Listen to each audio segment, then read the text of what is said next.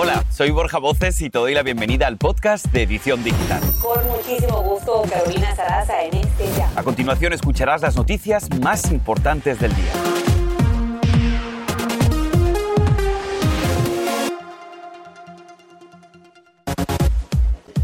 Reina la angustia para millones de seguidores de la actriz Carmen Salinas. Sus familiares dicen que está muy delicada y que solo esperan un milagro. Hoy celebran una misa para orar por su recuperación. Estamos en vivo en las puertas del hospital. Y se acerca el invierno y las fiestas de fin de año y se disparan las alarmas por una nueva ola de COVID. Se registran 75 mil nuevos casos por día y 22 estados reportan un preocupante aumento. Mark Anthony le cumple el sueño a una abuela hispana de 95 años al invitarla a bailar junto a él en el escenario. ¿Qué creen? La abuela Fela nos cuenta qué hizo para lograrlo.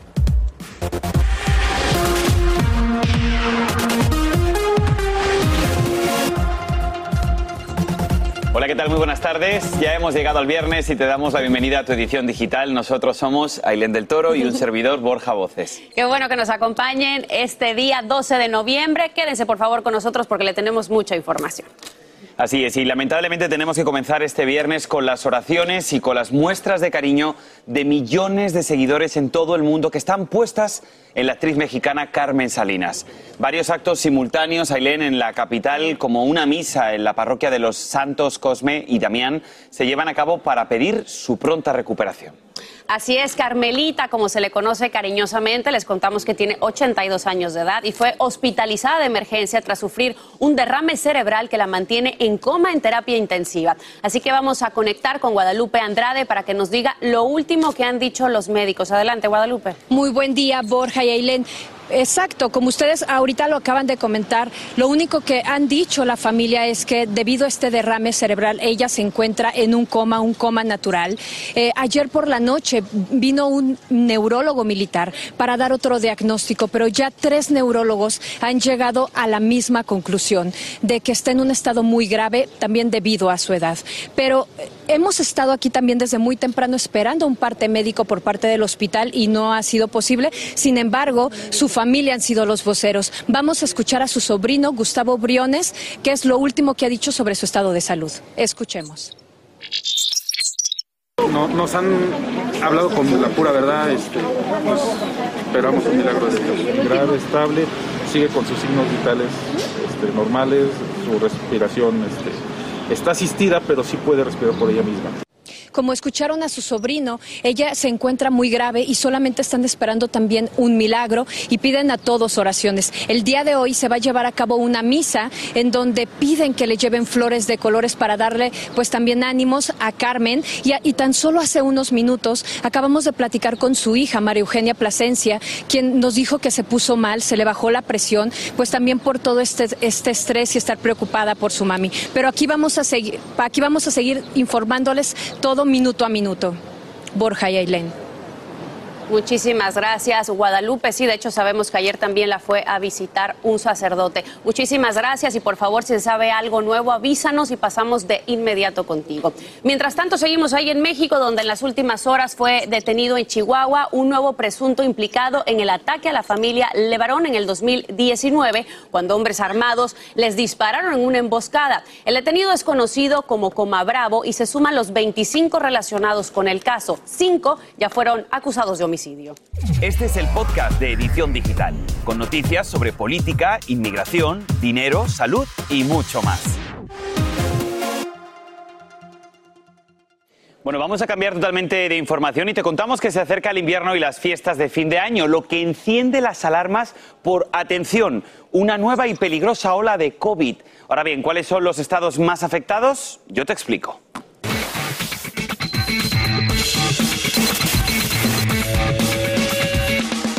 Bien, para comenzar, el clima frío en el norte, las restricciones que ya están como más relajadas y más reuniones familiares, lo que arrojan son 75.000 nuevos casos por día. Esto supone un aumento del 17% si lo comparamos con datos de mediados de octubre.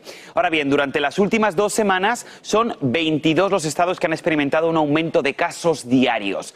Quiero que te fijes en este mapa que vas a ver a continuación. Estos, estos 14 estados que ves aquí están registrando un aumento del 10% 10% de hospitalizaciones durante la última semana. Los expertos dicen que los más de 107 millones de estadounidenses que aún no se han puesto la vacuna son los responsables de la mayoría de nuevas infecciones y también de hospitalizaciones. Así que ya lo saben. No podemos, por favor, bajar la guardia. Y el gobierno de Joe Biden comenzó el día con la demanda de 10 estados por exigir la vacuna precisamente para los trabajadores de salud. Alegan que el requisito viola la Constitución y la ley federal que afectaría a unos 2.400.000 trabajadores que aún no se han vacunado y que tienen como fecha límite, escuche, hasta el 4 de enero para poder hacerlo ya mismo. Bien, y en otra noticia que hemos seguido sin duda muy de cerca aquí en la edición digital, ya son nueve, nueve las víctimas fatales mientras salen a la luz nuevas evidencias de que la tragedia del festival Astro World pudo haberse evitado. Registros del Departamento de Bomberos demuestran que hubo llamadas inclusive desde las 6.50 de la mañana, es decir, 15 horas antes de que el rapero Travis Scott saliera al escenario. Y bueno, Andrea León nos tiene toda esta información. Adelante, Andrea. Gracias a los registros indican que el personal de seguridad perdió el control de la multitud incluso antes de que las puertas se abrieran a las 10 de la mañana. También muestran desorden a lo largo del día, ya que de 3.000 a 5.000 asistentes pasaron por alto los controles de seguridad. Ya a las 8 y 15 de la mañana, un bombero solicitó equipo antidisturbios. Dijo que las cercas habían sido dañadas. A las 4 y 54 de la tarde se reportaron condiciones peligrosas entre la multitud. A las 9 y 18 la noche se informó sobre una persona con lesión por aplastamiento y dificultad para respirar. A las 9 y 30 fueron reportadas varias personas desmayadas y pisoteadas. En ese momento la policía le habría dicho a los organizadores que detengan el evento, pero durante casi 40 minutos el show continuó. En ese lapso de tiempo hubo cinco llamadas reportando personas inconscientes. Los bomberos dicen que actuaron por su cuenta ya que ninguna de las llamadas fue hecha por parte de los organizadores. Por su parte ellos han dicho que están cooperando con las autoridades para que todos los afectados reciban las respuestas que merecen. Ya son nueve las víctimas mortales, mientras que el niño Ezra Blount de nueve años continúa grave y los médicos han dicho que hace falta un milagro para salvarlo. Su padre dijo que no está listo para dejarlo ir y que nunca se imaginó que llevarlo a conocer a su ídolo le costaría tan caro. Una verdadera tragedia, chicos, de verdad que cada día que pasa eh, esto es más impactante para todos. La verdad es que sí, estaremos pidiendo mucho por este pequeñito de solo nueve añitos y por supuesto siguiendo esta investigación que sabemos que puede tardar semanas, inclusive se habla de meses. A mí lo que me parece increíble es que ya haya nueve víctimas fatales y que todavía no haya a quien responsabilizar, que se están pasando la responsabilidad como una patata caliente que se pasa de mano en mano, pero realmente nadie asume su responsabilidad cuando ya han salido todas estas informaciones de que esta tragedia podía haber sido fácilmente prevenible, ¿no? Totalmente. Y ya hoy se cumple una semana. Increíble, tan rápido que pasa el tiempo y seguimos sin muchísimas respuestas. Muchas gracias. Seguiremos muchas gracias. Estamos pendientes, por supuesto. En más, una joven profesora hispana de una escuela primaria en Georgia fue encontrada muerta en Jalisco, México, donde estaba de visita. La maestra fue reportada desaparecida desde el pasado 30 de octubre al no regresar de una licencia personal. El último sitio donde fue vista fue asistiendo a un concierto en Zapopan. Por ahora hay una persona detenida con quien estuvo en el concierto. Y un niño de tan solo 15 meses falleció por una sobredosis de fentanilo en Jurupa Valley, California. Ahora sus papás fueron detenidos y enfrentan cargos de homicidio. Los dos son responsables de poseer esta peligrosa droga que causó la muerte del menor. Los paramédicos llegaron al lugar cuando reportaron que el pequeño había dejado de respirar. Y miren, por otro lado, un niño de Alabama se convirtió en el bebé más prematuro que sobrevive. Pesó menos de una libra al nacer, solamente casi 15 onzas, chiquitito de verdad, lo que pesan, para que tengan una idea, dos manzanas. Y su madre entró en trabajo de parto a las 21 semanas y un día de gestación. Nació unos 132 días antes de tiempo, por lo que ha sido el bebé más prematuro en sobrevivir y su nombre, Curtis Mims, ya está en el libro de Record Guinness. Bendito Y bueno, aunque previsto para hoy en un para adelante y para atrás constante, un Tribunal Federal de Apelaciones ahora ha bloqueado temporalmente la entrega de los registros sobre el asalto al Capitolio del pasado 6 de enero. La Cámara Baja pidió los registros telefónicos de Donald Trump, sus borradores del discurso y otros documentos relacionados al 6 de enero.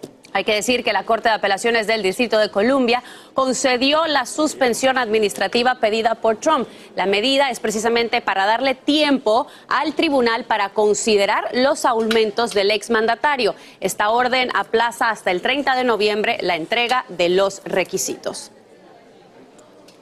Y atención mujeres, un estudio indica que el llamado síndrome del corazón roto aumenta en las mujeres mayores de 50 años. Es algo que la verdad es difícil de reconocer, pero suele ocurrir más en nosotras en momentos sobre todo de duelo tras la muerte de un ser querido o también en situaciones de estrés extremo. Con el corazón, digamos, de una persona puede cambiar de forma provocando dolor en el pecho y síntomas de infarto, pero sin obstruirse las arterias. Las causas pueden ser estrés emocional o físico que puede perdurar por el acceso del cerebro y el corazón. Te cuento que los casos aumentaron durante la pandemia precisamente por todo el estrés que muchos vivieron en esta crisis. Recordemos, por favor, y esto nunca hay que olvidarlo, que lo que sentimos aquí en el corazón afecta a todo nuestro cuerpo, Borja. Totalmente de acuerdo. Este es nuestro, nuestro mayor motor al que tenemos que cuidar. Vamos a hacer una corta pausa, familia, pero te contamos que la policía de Nueva York busca a siete hombres que atacaron violentamente a puñaladas a un hombre de 62 años. Ahora te mostramos estas aterradoras imágenes. Y te pregunto, ¿tienes algún sueño por cumplir? No te pierdas cómo cumplió el suyo una abuelita de 95 años al bailar con su ídolo musical. Y ella misma nos lo cuenta. No te lo pierdas. Y ahora regresamos con el podcast de Edición Digital con las principales noticias del día.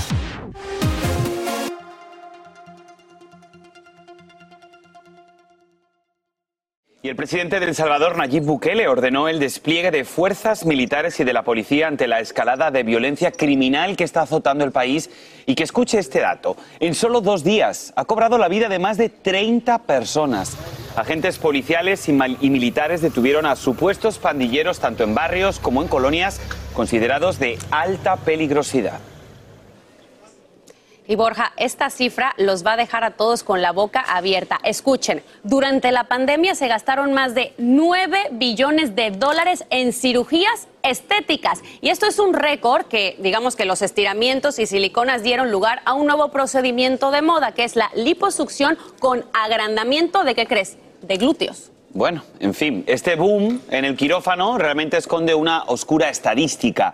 Y Andrea Sambuchetti se dio la tarea de investigar y nos lo va a contar. Y es algo que vamos a ver en aquí y ahora. Y me gusta, sin pompis no hay paraíso. sin pompis no hay paraíso porque las boobies dejaron de estar de moda. Ahora es todo sobre la retaguardia. ¿Qué tal? ¿Cómo les va, chicos? Gracias por la invitación. Les voy a contar a qué se debe este boom. Este boom se debe a primero, dos cosas. Una es que mucha gente... Eh, ganó peso durante la pandemia. Y la segunda es que eh, las redes sociales han influenciado, evidentemente han hecho su trabajo. Y eh, el resultado es que cada 10 minutos entra una persona a un quirófano y le pide a un cirujano, quiero cerrar los ojos y levantarme en la anestesia con el cuerpo de J-Lo, de eh, las Kardashians, de Nicki Minaj, y pagan un precio altísimo para lograr esto.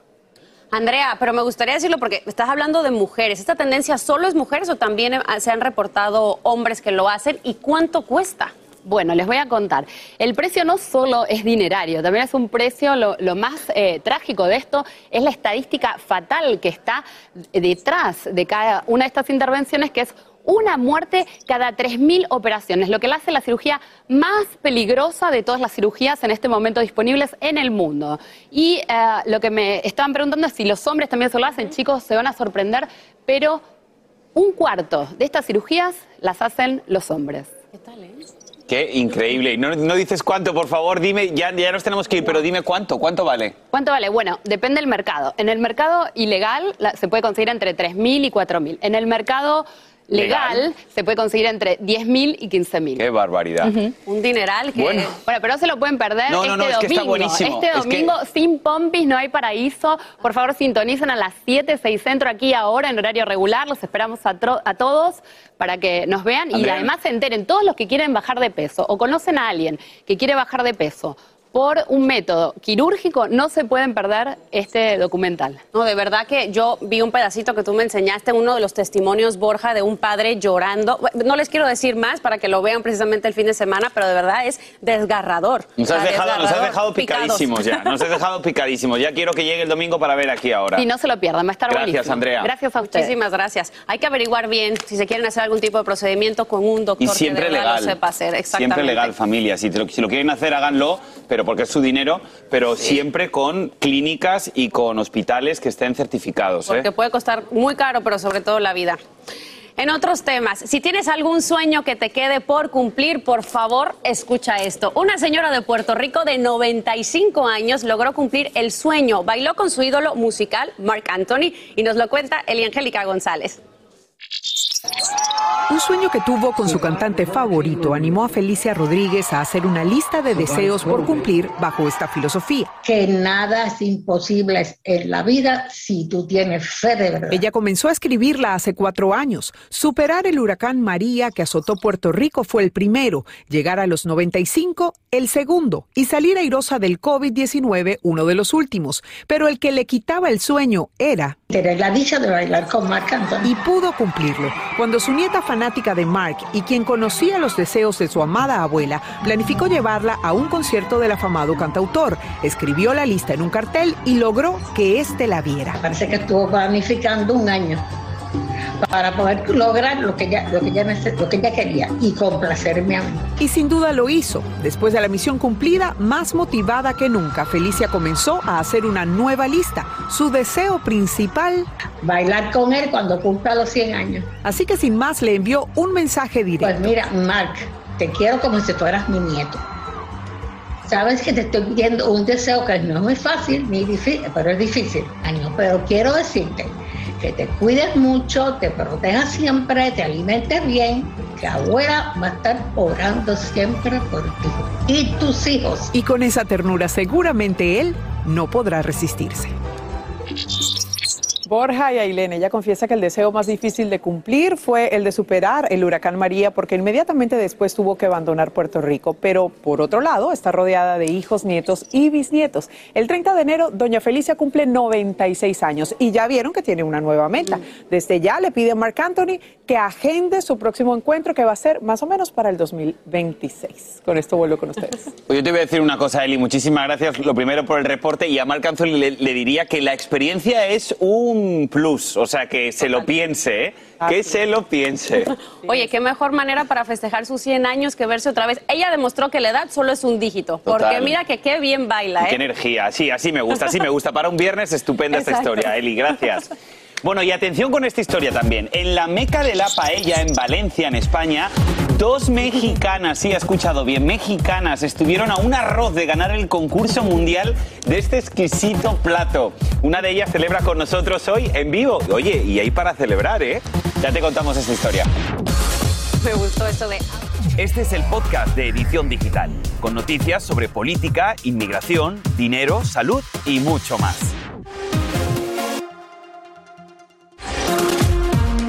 Gracias por continuar con nosotros en Edición Digital. Y Borja, ¿esta nota te gusta a ti? Porque fue en España y a mí porque fueron mexicanas. Escucha esto, contra todos los pronósticos, Natalie y María ganan el segundo lugar en la competencia mundial gastronómica más antigua de España, The World Paella Day Cup. Me encanta. Fue tan exquisita la paella de estas mexicanas que por poco destronan a los españoles. tú? Natalie y María nos acompañan desde Downey, California. Hola chicas, muy buenas tardes. Bienvenidas a la edición digital. Miren ustedes, ¿cómo se siente a ser reconocido internacionalmente por un platillo que no es típico de su país? Esa para empezar, luego tengo más preguntas. ¿eh? La verdad, muy porque, como dicen, no es algo típico de nuestro país y poder ganar, pues, por tres puntos, España solamente ganó. Es un orgullo, de verdad. Pero por favor, nos tienen que contar, chicas, qué ingredientes tenía la, la paella que prepararon que ganó a la española y cuánto tiempo practicaron, porque yo sé que se apoyaron por ahí de algunos videitos en YouTube, ¿cierto? Sí, claro, claro. Empezamos a practicar que le diga la historia a mi mami. A ver, la primera. a ver, María, cuéntenos. la primera vez que nos invitaron a una competencia, a nosotros realmente la única paella que hacíamos era en casa y, después de conocer lo que es realmente la paella, pues era un arroz simplemente lo que preparábamos. Ah, pero bueno, nos invitaron y, empezamos a ver videos en YouTube y estar, buscar en las redes y uh, informarnos de, de, cuál era el procedimiento para hacerla correctamente. Y eh, el caso es que la, esa última semana antes de la competencia, estuvimos comiendo paella todos los días. Pero a ver, chicas, yo quiero que me digan algo porque yo tengo aquí a mis amigos valencianos que me están escribiendo por el chat que tenemos y me están diciendo, pregúntales que cuáles fueron los ingredientes que utilizaron, porque aquí sí que hay mucha discusión. ¿Qué tipo de paella ustedes fueron las que, la que hicieron? ¿Qué ingredientes utilizaron? Cuéntenme.